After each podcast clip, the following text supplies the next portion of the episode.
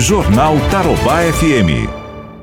Protesto em Cambé, protesto em 1 de maio, protesto em várias cidades, Rolândia, várias cidades protestando e muitos comerciantes decidiram abrir. Eu falei com a Associação Comercial de Cambé e segundo os dados me, me, me passados pela ASIC, 70% das lojas abriram. E não tem decreto do prefeito lá, como em Cornélio, que o prefeito lá editou um, um decreto contra o do governador.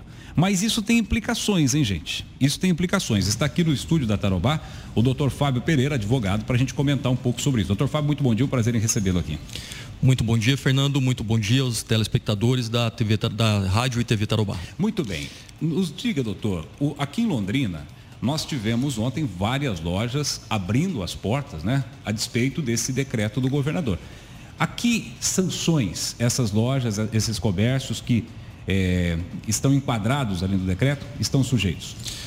Fernando, essa é uma pergunta muito importante, porque o comerciante, ele deve estar ciente das consequências advindas do descumprimento desse decreto.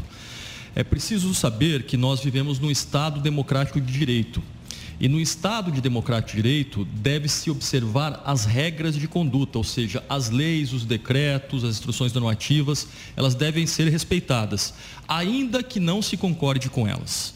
Né? Se você não gosta da lei ou acha que ela é injusta, você deve se socorrer do Poder Judiciário, você deve recorrer ao Poder Judiciário.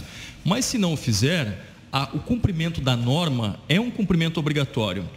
Essa é uma garantia constitucional, né? devemos respeitar as instituições. Uhum. Portanto, na medida em que existe um decreto estadual, esse decreto deve ser respeitado. Eu não quero aqui entrar nem no mérito se o decreto é correto ou incorreto, esse não é o meu papel. Sim. O meu papel é informar aqui a todos os cidadãos que uma vez que exista um decreto, ele deve ser cumprido. Exatamente. E este decreto, ele é muito explícito no sentido de haver sanções àquele que descumprir as regras impostas por esse decreto. Uhum. E as sanções são sanções administrativas uhum. que implicam em multa.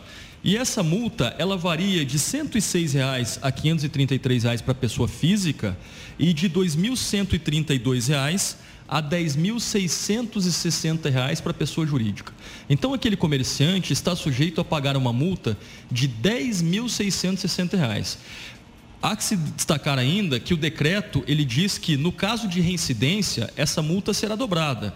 Então, se o comerciante abre num dia e é multado, e se no dia seguinte ele também abrir e for multado novamente, ele poderá pagar uma multa que ultrapassa 21 mil reais. Hum, e qual é o critério para estabelecer, para graduar essa multa, já que ela começa num valor e tem uma escala aí onde ela pode ser aplicada? O decreto ele é omisso nesse sentido, né? É, ele vai deixar a, ele é uma norma em branco branco, né? Uhum. E ele não explicita quais são as regras para se aplicar o valor mínimo ou o valor máximo. Isso uhum. vai ficar ali de acordo com o fiscalizador. Com a autoridade que estiver fiscalizando. E, aliás, há um, um outro problema nesse, nessa questão, é quem fiscaliza isso, né? Porque o braço operacional do governo do estado, ele tem, por exemplo, a Polícia Militar, mas ele também tem a Secretaria da Fazenda que aplica sanções, né, eventualmente aplica multas e tal, mas não por esse decreto. Né? Nesse decreto ele coloca que quem fiscaliza é a polícia militar. Será que o policial militar vai lá com um bloquinho para um bloquinho digital para multar o,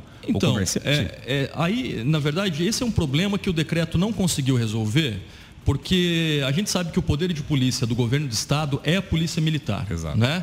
E a polícia militar não está habituada, ela não tem essa vocação de fiscalizar empresas e, e, e aplicar infrações, né? Uhum. Um outro problema também que eu vejo é, você vai tirar o policial militar que está fazendo a segurança e a vigilância dos cidadãos para colocar ele como fiscalizador?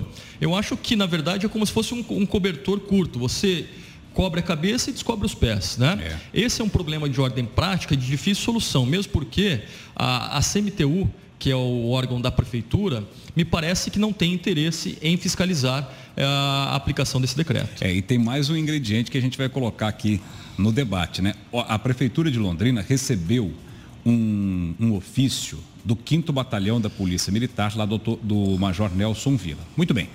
Quando o governador anunciou esse decreto, na coletiva, foi perguntado a ele quem ia fiscalizar. Quando você vai para o decreto, tem lá Polícia Militar e Forças. E essas forças remeteu às guardas municipais nas cidades que tem, as guardas municipais, forças de, de segurança, né? É, é, municipais, nas cidades que tem guarda municipal, com cooperação da Polícia Militar. Inclusive o Major Vila me falou isso ontem quando eu estava com essa dúvida aí. Aí a prefeitura mandou uma resposta para a, a, o batalhão dizendo o seguinte, ó. Em resposta ao ofício tal, cumpre nos esclarecer inicialmente que, como quem mandou fechar o comércio e serviços de Londrina foi o governo do estado e não a prefeitura, a fiscalização das medidas restritivas mencionadas no referido ofício é de competência dos órgãos de, do governo do estado do Paraná. Como bem observado no referido ofício, decreto 4942, que é o decreto do Ratinho, estabelece a fiscalização, ele até pegou um pedaço aqui, ó, ele copiou um pedaço do decreto que diz assim: estabelece que a fiscalização do cumprimento deste decreto, do Ratinho, será responsabilidade da Secretaria de Estado da Segurança Pública por meio da Polícia Militar do Paraná. E, ao mesmo tempo, estabeleceu no artigo 15 ou no artigo 15 as sanções pecuniárias aos infratores. E aí segue, né? Decorre disso, o chefe do Poder Executivo Estadual, etc, etc. Mas, em resumo, ele está dizendo isso. Olha que situação aí, doutor Fábio. Pois, pois é, virou um, um ping-pong, né? O, o governo do estado jogou a, bola, a bolinha para os municípios e o município de Londrina agora devolveu para o governo do estado. Exatamente. Cabe agora o governo do estado decidir se de fato ele vai determinar que a polícia militar faça a fiscalização. Ontem mesmo eu, eu trafegava pelo centro de Londrina, uhum. ali perto do camelódromo, e verifiquei que mais ou menos 30, 40% das empresas Olha estavam aí. abertas e algumas com as portas semi-abertas. Uhum. Né? Ou seja, eu não vi fiscalização alguma no dia de ontem. Sim. E como fazer a defesa? É, de uma eventual multa dessa. Tem defesa? É, é, o comerciante pode tentar, com algum recurso administrativo, se justificar diante disso? O, o direito de defesa é sempre um direito lícito. Né? No Estado Democrático de Direito, as pessoas podem se surgir contra atos e contra decisões da autoridade competente. Agora, a fundamentação é que tem que ser muito plausível. E eu não consigo vislumbrar aqui nesse momento uma fundamentação plausível para o descumprimento do decreto. Uhum. Né? Cabe agora às entidades de classe, a CIO, ao Sincoval, tomarem as medidas judiciais pertinentes no sentido de obstar o cumprimento desse decreto. Né? Soube até aqui pelo próprio Fernando que tanto uhum. a CIL quanto o Sincoval ajuizaram ações do, com pedido de liminar para suspender os efeitos desse decreto. Resta nós agora aguardarmos aí a decisão do Poder Judiciário para ver se de fato eles conferirão, concederão essa liminar ou não.